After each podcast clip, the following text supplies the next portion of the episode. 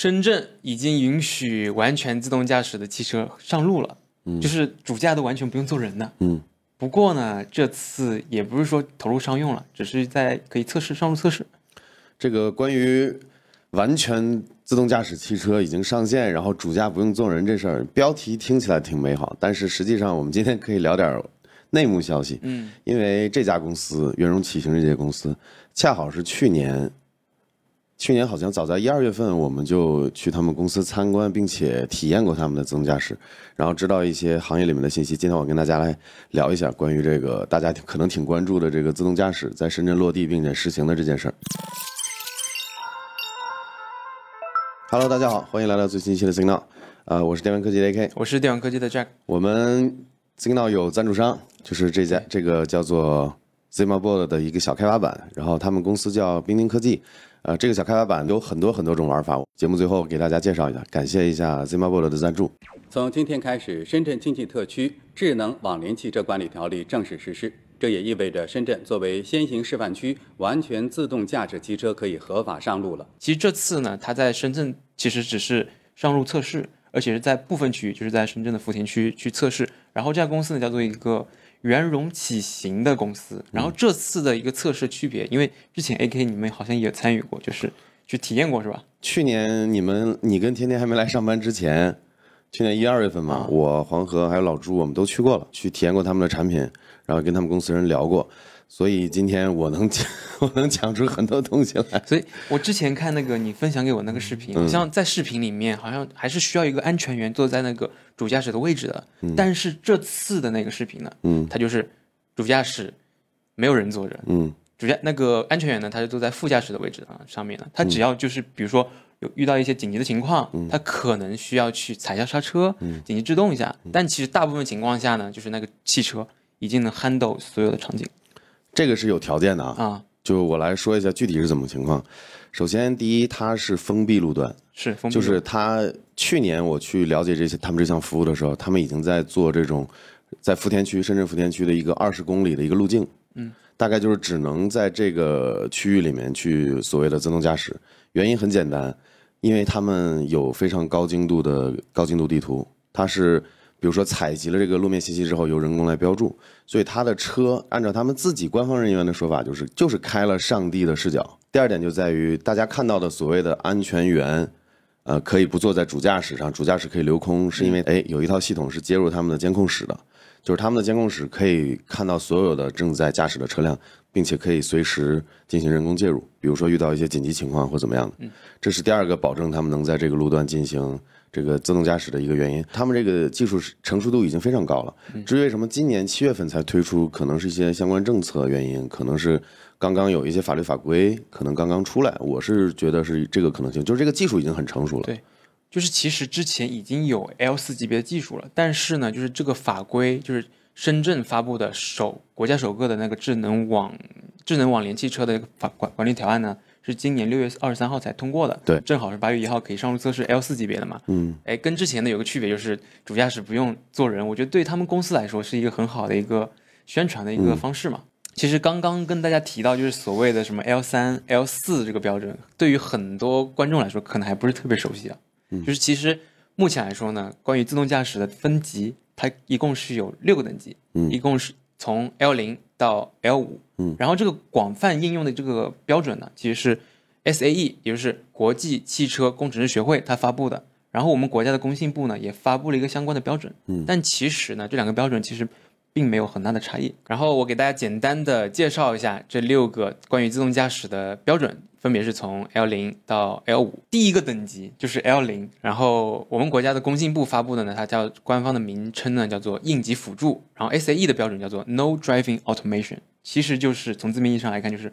完全没有任何的。自动化，嗯，其实现在的车的话，已经很少就是完全没有任何自动化的，可以说就是基本上在下一个阶段，就是 L 一这个阶段，L 一这个阶段呢叫做部分驾驶辅助，然后 SAE 那边呢叫做 Driver Assistance，字面意思就是有一定的辅助驾驶了，就比如说定速巡航，对，紧急刹车，车道保持，对，这种就是 L 一，就是你需要司机还是要把握住方向盘，然后实时的去看那个路况的，这种就是 L 一。那 L 二呢？工信部的名称叫做组合驾驶辅助，然后 SAE 这边呢叫做 Partial Driving Automation，叫做部分的自动驾驶啊。那其实 AK 你开的那个特斯拉，它其实在我们国内的话呢，嗯，它就是属于 L 二的阶段，或者说有一个名词叫做 L 二加，嗯，就比 L 二定义的功能更多一点，有点有点接近 L 三的功能啊。那 L 二的呢，L 的话，L 二的话呢，它就是可以理解为就是部分驾驶的自动化，就核心的一个功能就是 ACC 自动巡航，嗯，自适应巡航。L 二呢，它就会借用到很多的毫米波雷达呀、激光雷达呀，还有一些图像的一些算法，嗯，去使去监控那个路路上的那个路况，然后去主动的完成加速，然后自动刹车，这种就是 L 二，嗯，然后 L 三呢，就是其实它是跟 L 零、L 一还有 L 二有天壤之别的，它其实已经可以理解为是一定程度上的自动驾驶了。但呢，但是呢，它是有条件的。那 L 三呢，其实工信部跟 SAE 它的那个名称呢，其实是一样的，就是有条件的自动驾驶。英文的话就是 Conditional Driving Automation。其实目前来说，特斯拉在美国已经开启了那个 L 三的自动驾驶的测试了。嗯，它最新的一个固件是五月份发布的，可以有进行有条件的自动驾驶，也就是所谓的 L 三。虽然说那个驾驶员啊，他全程是手是碰着那个嗯呃方向盘的，但其实在很多的比如说乡村的路段啊，它其实已经可以完成整个车的自己去驾驶的一种行为了。对我们这种这种视频都看了很多嘛。特斯拉在去年前年其实陆陆续续 FSD 就越来越完善了，嗯但是只是限于在美国这样的国家，对，因为它有大量的这个训练数据数据的这个呃计算。对，但是 FSD 在国内现在远远达不到 L 三的这个级别。就是所谓的有条件嘛，嗯，就不是完全的自动驾驶。是，对，那 L 四自动驾驶呢，其实就是所谓的 High Driving Automation，嗯就是高度的自动驾驶，就类似于我们刚刚提到那个圆融骑行的，他们可以不需要坐在主驾驶位置上面，也能完成。实话实说，我自己觉得话，我他们是因为比较依赖高精度地图的嘛。嗯如果说没有地图数据，可能他们到不了 L 四这个程度。L 四是那个所谓的高度自动驾驶嘛，那 L 五是所谓的就是完全自动驾驶。就我觉得差异就是 L 四呢，它可能在所有的正常的路段可以开，但是 L 五的话就可以适应所有的路段，不需要地图数据，嗯，也不需要你那个路段是正常的，可能像那种山路它也能开，嗯，那就是所谓的 L 五，这是我的理解啊，我觉得粗浅的，你就可以认为 L 5就等于人。就等于人。嗯，但所以所以说机器的它的核心的目的就是去学习人的那种驾驶行为嘛，嗯，还是说它会比人更高级呢？得两说了，就是所谓的自动驾驶呢，也得分情况。比如说在自动驾驶这个赛道，就有人做这种 open road，就是像模拟城市道路这样的，也有一些在矿区、在机场进行这种穿梭。嗯，那其实它的标准和它的能实现的这个功能，还有大家真正的用户对它的期待是不一样的。所以说，在我看来，L 5应该就是满足任何条件下自动驾驶，那基本上就可以认为能力上跟人类驾驶员一样，但是可能在于某些方面，比如说反应速度，对于事故的预判可能要优于人，这是我的一个理解。而且但是但是人一定是高于 L 4的，就是驾驶员一定是高于 L 4的，嗯但是 L 5可能是大于等于人，人类驾驶员，这是我我的理解，我的解读。我的我的理解应该 L 五是大于人的，但前提是它足够成熟，它的算法足够好。对因为人的视觉就是远远是比不上机器的。嗯你看机器它有激光雷达，有毫米波雷达，嗯还有很好的那个算法，而且人是会疲劳的。嗯你在疲劳情况下，你对一些东西的判断是容易出问题的。嗯但是车的话呢，它其实就是一个机器嘛，嗯，它是不会疲劳的。这一点是从这一点基础上来说，我觉得它是优于人的。嗯，但是呢，目前来说要达到 L 五那种程度的话，我觉得还需要很多很多年的发展。目前来说，其实还比较遥远，也没有说任何说呃 L 五能做出来那种迹象啊。这次这个新闻出来呢，也是因为就深圳这边我们刚才提到了嘛，有六月二十三号这个法案通过了，然后八月一号它就正式的开始施行，所以他们的所谓的 L 四的级别的汽车可以上路测试。我看了网上的那个体验的视频啊，就是虽然说呢，就是会遇到一些紧急的路况，但是本身它那个系统是可以自动的去解决问题的，嗯，并没有用到那个安全员，嗯。但是我觉得，就是目前来说，还是需要安全员的存在的。安全员首先起到一个目的，就是给乘客一个安心。对，因为现在大部分人你对新生事物这种完全自己在路上跑的车，嗯你是没有概念的，没有百分之百的信任度的对。但是有安全员在，可能能 handle。就是去年我们体验的时候，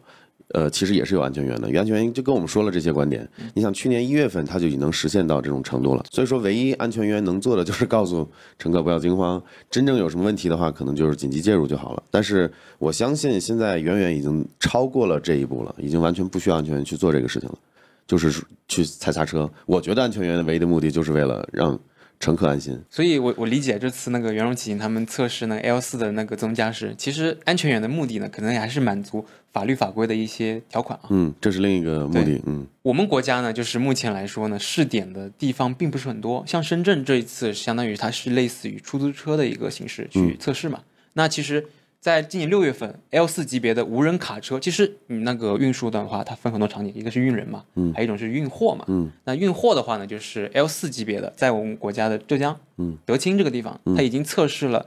无人卡车，就是已经签了那个牌照了，已经发牌照了，发给了是那个阿里的达摩院，嗯，他们也在做自动驾驶相关的东西，然后包括高速路段，就是已经发布允许、发布批准给他们去测试了，嗯，就是。我们国家呢，就是也是慢慢的陆陆续续的开开展这些 L 四的一些测试、一些标准啊。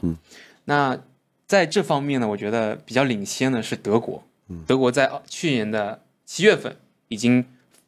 那个他们的自动驾驶法已经生效了。嗯。但是呢，就法律法规规定的是，就是二零二二年开始将允许自动驾驶汽车 L 四级别的在公共道路上面以及指定区域去行驶。这个法律呢是针对于德国全境的。但是像其他国家，像我们中国啊，它只是一些省市发布了自己的相关的法律法规，还没有推行到全国去。政策这块，我是这么理解的，就是我们国家这一次在自动驾驶这块算是很激进了，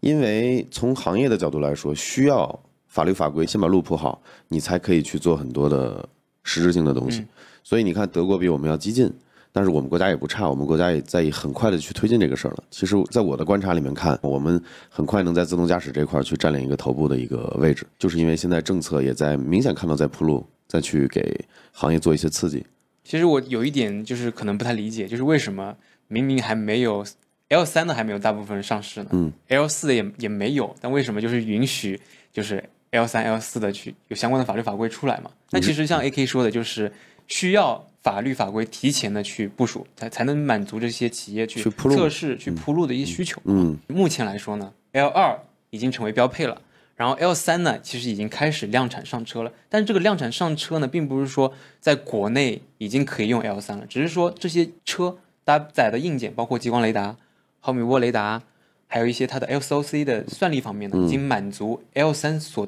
需要的需求了。嗯，那如果在之后呢，已经搭载 L 三的这些硬件的汽车，如果说它的它的软件逐渐开放了，然后法律法规逐渐开放了，其实是很快可以达到 L 三的一个水平的。就我很好奇的一点啊，因为 A K 你是特斯拉车主嘛，然后 L 三和 L 四呢很重要一个点，我看很多人的说法说是车是一定需要激光雷达才能达到所谓的 L 四的，但是特斯拉它取消了激光雷达之后呢，还能做到 L 四甚至 L 五吗？我觉得啊，就是这个东西很主观。因为这个技术现在还是在发展嘛，嗯，但是我一直坚信纯视觉化是可行的，并且是应该是最终的一个自动驾驶的一个方向。就是很多人可能说觉得我是特吹，其实我我请大家这么想：如果你把车，因为自动驾驶有几个条件嘛，首先是感知 （perception），那你需要借助传感器、图像传感器、激光雷达、各种雷达之类的；你还有一个是决策 （planning）。那你决策，你可以认为就是借助感知的数据进行 SOC 的运算，就像人的大脑一样，对，你最后才是执行。执行这个是最最好做的，无非就是电机传动，嗯，呃，自动就开始就是把这个车驱动起来，然后让它转向是很简单。其实最难的就在于这个感知 perception 和这个 planning。人类为什么能通过眼睛帮你把这个 perception 做好？机器为什么不行？为什么有些厂商要用十二十多个摄像头？甚至就是传感器和摄像头，有些厂商可能几个摄像头就能做到不输于它的这个程度。我觉得最大的问题不是在于感知，因为感知大家用的传传感器都差不多，有一个摄像头，你两个摄像头其实就可以模拟人眼做距离的判断，做深度的有有深度信息，其实都可以通过算出来的。我觉得最大的问题就在于计算，还有这个算法，就是在 planning 这一块。感知和 planning 这一块，这么理解这个事儿，就是你的算法特别烂的情况下，可能需要更多的感知来弥补。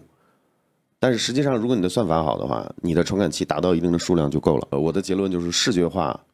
结合可能少量的传感器，它一定是未来的一个方向。但是实现起来可能要走好多弯路，比如说我们要优化这个算法，我们要呃强有力的政策来支持，我们需要牛逼的公司来带动这个行业。所以我觉得，我觉得纯视觉化，呃，是其实是有的走的。但是我们也看到，现在伊隆马斯自己也去，他们也去尝试去可能尝试不同的方向。但是我依然觉得纯视觉化是可以实现的，无非就是一个技术力和时间的一个尺度。而且我认为过渡阶段一定是要用到传感器的，就比如这个技术不断的演进，不断的演进，最后摄像头是一定可以实现的。但是也是一定要有这种传感器的，比如说你要满足雷雨天气。你在视觉完全不能起作用的时候，你肯定是要借助传感器的。你不能不能因为像下个大雨之后车就没法开了。所以我认为这种传感器的必要性可能是为了满足极端条件，而不是成为主导。所以聊了这么多啊，然后现在 L 三、L 四的已经上路测试了，大概什么时候会有真正的我们能体验到的产品？我估计怎么着，最少得五年吧。最少得五年。从政策落地到实际的产品，再加上可行性的这种验证，我觉得怎么着得五年。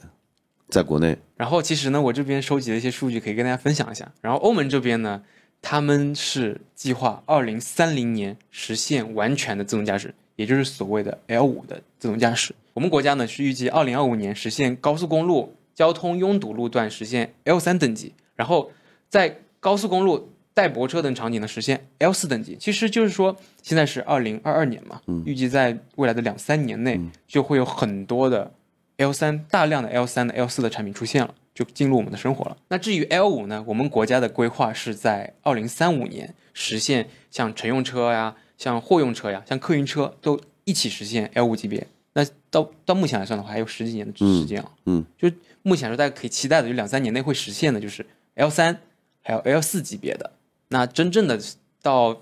我们不用去开车了，嗯，那可能还有十多年的距离。而且我们国家还算是激进的，你看欧盟想推行 L 三 L 四要二零三零年是吧？对，他们可能标准一贯的比较注重安全性，可能比较谨慎。总结一下，然后我感觉这次的这个消息，像我还有天天这样不爱开车的人是，天天甚至他他都没有考驾照，嗯，我觉得是我我是挺挺高兴的，就是可以看到，就是我们国家在推行自动驾驶这块呢。还是非常有决心，然后有很多的相关政策也是特别，我觉得用两个字来概括就是给力吧。而且像我们这种技术爱好者，确实非常乐意看到这样的相关新闻出来的。A K，你你你是老司机了，你会就是以后能自动驾驶，你会希望用自动驾驶吗？我是多种维度的老司机，我觉得作为一个老司机，你跟天天的这种想法很不成熟，也不是，就是太过乐观了。就是天天前几天也跟我们说嘛，他说他不想考驾照，想靠着自动驾驶。我跟是，我跟他说五年十年，他不可能五年十年，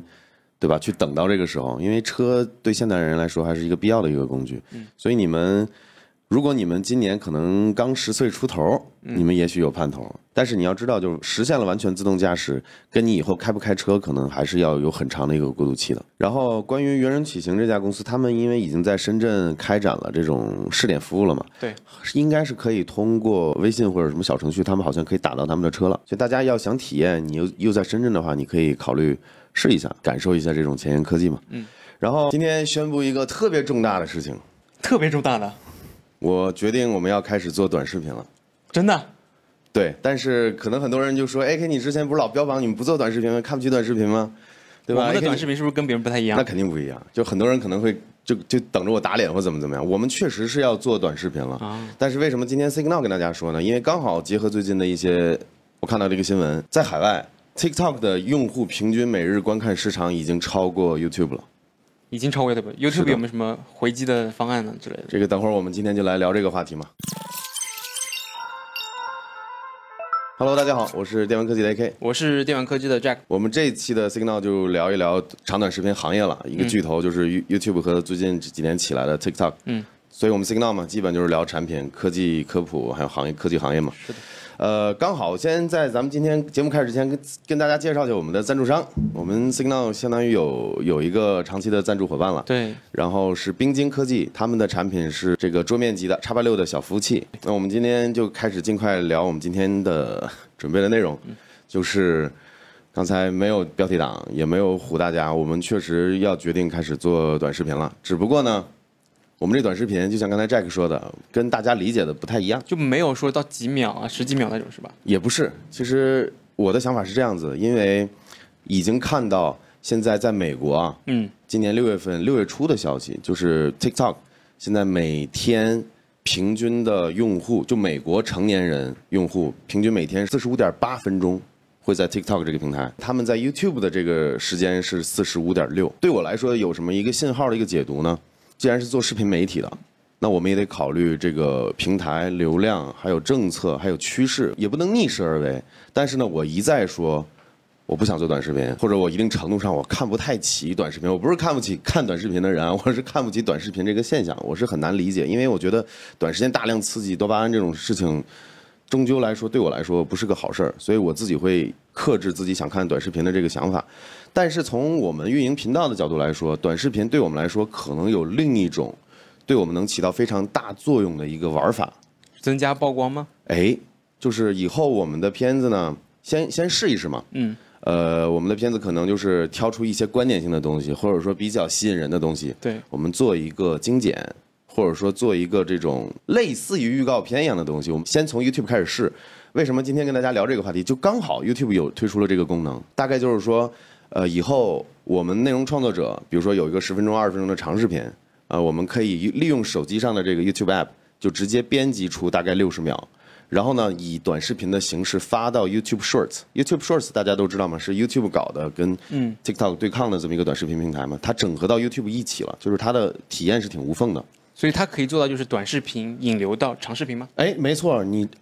哇，你这个可以啊。就是它的一个功能，就是说底下会有一个按钮，就是你想。看完这个短视频，哎，觉得有意思，或者聊到一些点，你想聊一些，你想了解一些深入的一些观点，或者看完整版，哎，一点直接就进去了。我作为这个平台十七十七八年的一个用户，我还是挺自豪，看到 YouTube 有这种功能迭代，还有一些新的功能的添加，做的是挺完善的，经常有。我我我们作为创作者是在后台是可以看到一些针对创作者的一些先行的一些预告、功能的预告、测试之类的，甚至我还参加过多次他们内部的一些功能调查调研，可能要取名都会征征求我们那种那种创作者的意见，所以我还挺自豪的。YouTube 是非常非常懂产品的，而且我平时呢也会就是去发片，就是 YouTube 的它发片体验是最好最完善的。话说回来啊，就是我们要做短视频这件事儿，其实针对的就是这次刚好 YouTube 推出的这个功能测试，比如说我们这期 z i g n a 吧，我在自己看自己的片子的时候。出现一个按钮，点击编辑，我就可以把，比如说开头，我说，哎，我们要做短视频啦，我们要被打脸了，哎，非常吸引人的，对，做个五秒、十秒，然后呢，以这种短视频的形式发到 YouTube Shorts，无缝的直接发布。然后有些人可能会熟悉我这张脸，就说，哎，你原来不是说不做短视频吗？哎，我看到这个短视频之后，我觉得，我想知道一下你到底是怎么被打脸的，或者是觉得这事儿，哎，可以搞这个事儿，一定不是他想的这样子。所以我们这期就可以这么搞。对，这期呃不不一定，因为它这个它这个功能是 ruling out。就是它是一个 batch 一个 batch 一个 batch 开开放给开发者的，所以说不确定什么时候我们才能拿到这个功能，嗯，但是应该是不会超过比如说一两个月吧。所以大家到时候看到我们频道的短视频的时候呢，不要太惊讶。嗯，对，就是刷有的时候刷视频的刷刷 shorts 的时候，也许就能看到我们可能讲了几十秒什么东西，可能骗一波你，然后你就点到这个看长视频，然后就过来了。也希望大家能多多看到我们的内容了。对，所以。今天这个事儿，我不知道算不算标题党？不算呀，就是要做嘛。是的，是的，但是又不是我们以前说的那种真正意义上的为了做短视频而做。但我记得之前就是很多观众他看那个 YouTube 的视频的时候，他也可以把它制作成 YouTube Shorts。我觉得现在的这个功能呢，就相当于是把那个功能呢进一步的深化，进一步的扩展。我们上次好像是八零二幺 AK，我们聊过这个话题，是吧？对，我们直播的时候讨论一下这个话题，也是类似，就是国内爱奇艺平台和呃抖音平台。也要实现一个抖音上二七一的这种影视剪辑，这种可能三五分钟的一个讲一个半小时电影。是我们上周八零二幺也可以聊过这个话题，大家感兴趣可以去搜一下，看一下我们那场录播。对，我觉得就是目前来说呢，确实很多人的习惯已经倾向到短视频这块了。那像爱奇艺还有 YouTube 这样的平台。他肯定是能抓住这个机会，是的，做一个更好的一个有机的结合。是的，最后再跟大家说一下关于这一点，为什么我们决定要这么做？其实也希望大家理解。首先，第一，我们并不是背离初衷，我们这次做短视频呢，更像是一个对我们就是对我们长视频的一个导流的一个方法。而且，我们的视频的风格也不跟那些抖音上的短视频是一样的。另外呢，从一个事实的角度来考虑，就是我们做作为吃流量这个生意的，我们这么一个行业，你想啊，从几年前。YouTube 它叫行业第二，没人敢说行业第一嘛。没错。然后这几年忽然跳出来一个 TikTok，相当于你看分掉了它将近一半的流量，就是多可多可怕这个事情。虽然说这个数据，就刚才我说的四十五点六分钟和四十八四十五点八分钟是美国成年成年人的一个统计，但是我觉得这个这个是很有代表性的。就相当于你如果不去尝试做短视频内容，想办法给你自己引流，你相当于硬生生的砍了一半的流量，很可惜的。这个这个比喻可能不太严谨，但是意思大家懂。从 YouTube 的角度考虑，我们相当于在 Shorts 上有一些短视频，然后能能给我们的长视频引流，做个这种预告之类的，或者这种观点的提炼之类的，然后能给长视频引流。我的观察到一个趋势啊，就是现在的年轻的一代，他们可能更多的是被那种动态的那种竖版的那种视频被吸引，他们更多的不是被那种呃所谓的封面标题所吸引。嗯，所以说如果说我们把那个封面标题的原来的封面标题的概念转换成用一个短视频，嗯，作为一个长视频的一个封面标题，嗯，一个替代，嗯其实可能就是 YouTube 想做的一件事情。嗯，我的我的想法，也有道理。嗯，呃，所以今天借着这个话题呢，我们再聊其他的几个点。呃，就我们刚才讲完，我们要做在 YouTube 上尝试的这个原因嘛。那抖音这块儿我们暂时先不动，对，因为没觉得有什么很好的方式。因为抖音其实我们去年尝试过，嗯，然后其实不太理想，尝试过几个月吧，当时是 Jack 来主导的，嗯对吧？然后我们觉得现在 YouTube 上，呃，我们的核心还是长视频嘛，但是在 YouTube 这个生态，我们相当于这个平台已经帮我们做好了这种生态的跳转，我们不需要在抖音上再去从头做，所以我们想先从呃 YouTube Shorts 开始尝试，就是我暂时也不去做抖音，也不去做 TikTok。然后呢，因为我们主战场是 YouTube 嘛，我们已经借助了一个很很大的一个基数了。这个多多亏大家过去两年的支持，我们现在 YouTube 上已经快三十四五万的这样一个一个订阅量了，所以我们有很好的一个基础。然后另一点我想说的就是，呃，TikTok 在海外的 TikTok，其实他们最近也在开始想做这种盈利的事情。他以前呢可能是借助你自己给自己的私域引流，然后去运营自己的店铺，嗯，等于说他 TikTok 官方是很难给到特别有激励的这种补贴的。因为它很难在一个短视频里面去插广告嘛。对，所以现在呢，TikTok 也是今年二月份的一个新闻，就是 TikTok 平台要上三到十分钟的视频了。哦，所以它也要开通类似于 YouTube 这种 YPP，就是 YouTube Partnership Program 合作伙伴计划。TikTok 也要开类似这样的计划，所以我们能看到长视频在向短视频去做融合，或者说借鉴。那短视频平台也在向长视频的有机的这种生态对也在去靠拢。但是会有一点，就是 TikTok 和 YouTube 之间的 YouTube Shorts 之间的关系，就是他们可能这个两个平台会互相搬运，或者说这种二减也会，就是我们现在 我们国家的这种情况，反而会出现在未来一两年会出现在这个。其实我在 YouTube 上面也看到过很多，就是从 TikTok 上面搬运下来，包括甚至抖音的内容。是的，然后你在抖音上也会看，你你在 TikTok 和抖音上也会陆陆续续看到 YouTube 上的这些是的东西。然后我们就聊一下，呃，下一个点就是 YouTube 最近还有一个功能，呃，引发了一些争议，就是从呃美国时间的今天，其实就是明天，对，呃，YouTube 要公开那些隐藏订阅数的频道了。是那个老高强制老高，我记得他被老高他就屏蔽了，他大概是去年屏蔽的，他以前是公开的。我很好奇他订阅数它应该是在四到五、四到六万、四到六百万之间，我个人估计啊，可能大家看到这个视频的时候，他已经被公开了，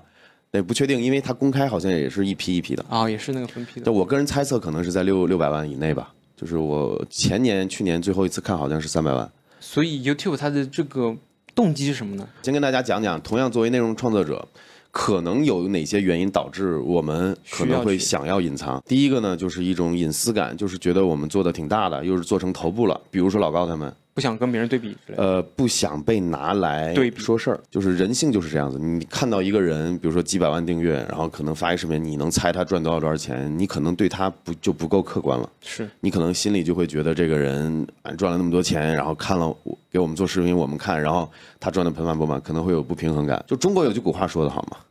闷声发大财嘛，嗯不想让别人知道自己有多有多成功或多赚钱。但是从用户的角度来说，可能会有好奇。可能会有想要去了解更多的这种心理。从第三方向我们的角度来看，可能是需要有一个对比。所以从平台的角度考虑，其实是公开会更合适的。这是公开数据，相当于，嗯，你可以 argue 说这是你的隐私，但是不好意思，你在一个公众平台啊，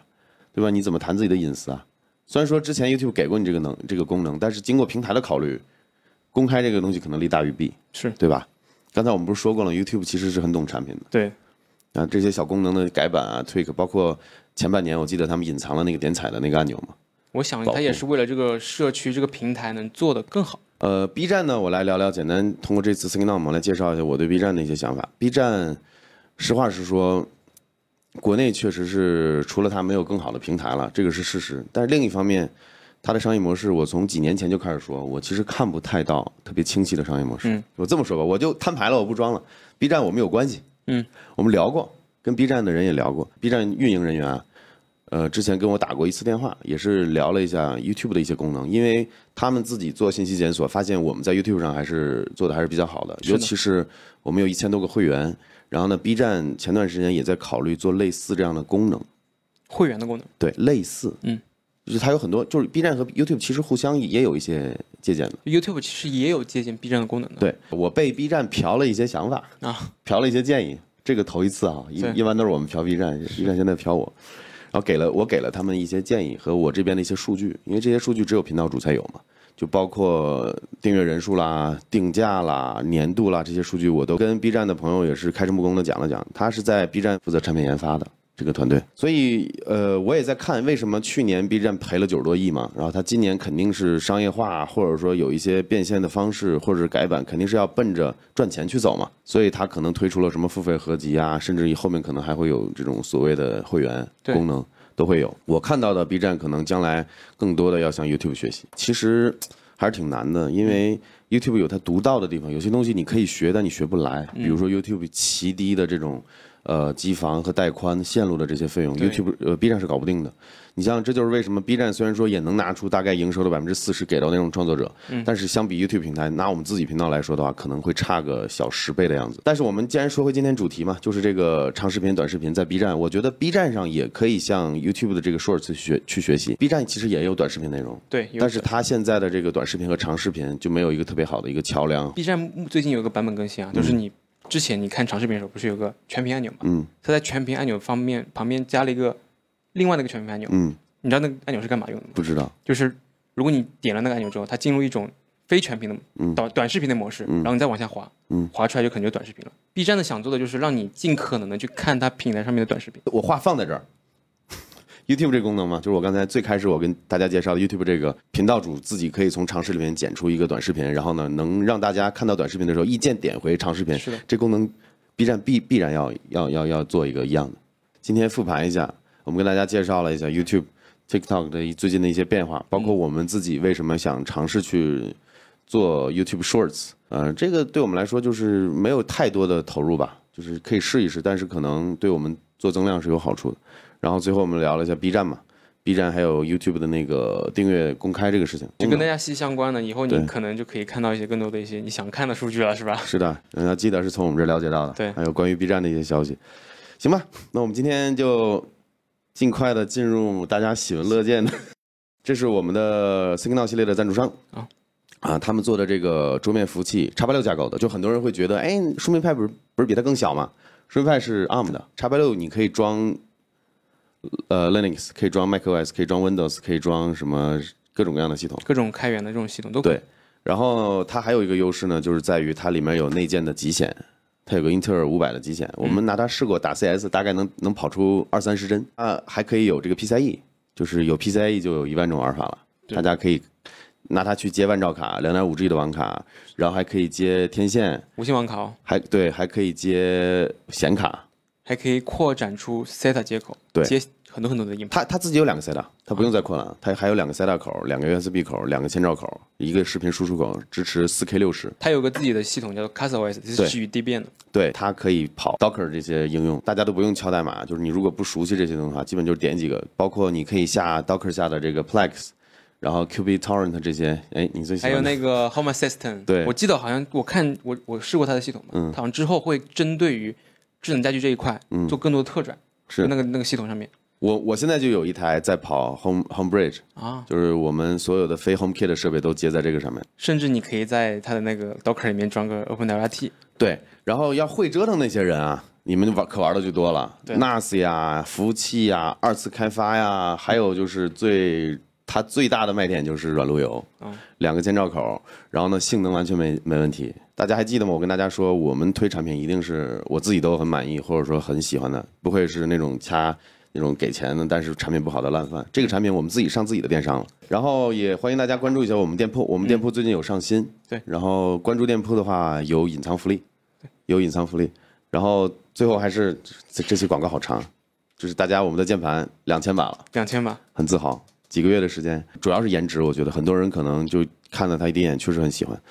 阳极氧化的机身、底板，还有纯白色的键帽，我最近在刷淘宝的时候，经常看到就是有人说，哎，你们这个键盘跟电玩科技的比怎么样？你们这个擦镜布跟电玩科技的怎么怎么比怎么怎么样？我们已经成为就是擦镜布还有键盘这领域已经是一个做的比较大的一个。行，感谢大家的支持吧。我们今天就 Signal 就介绍到这儿，那我们下期见，拜拜。拜拜。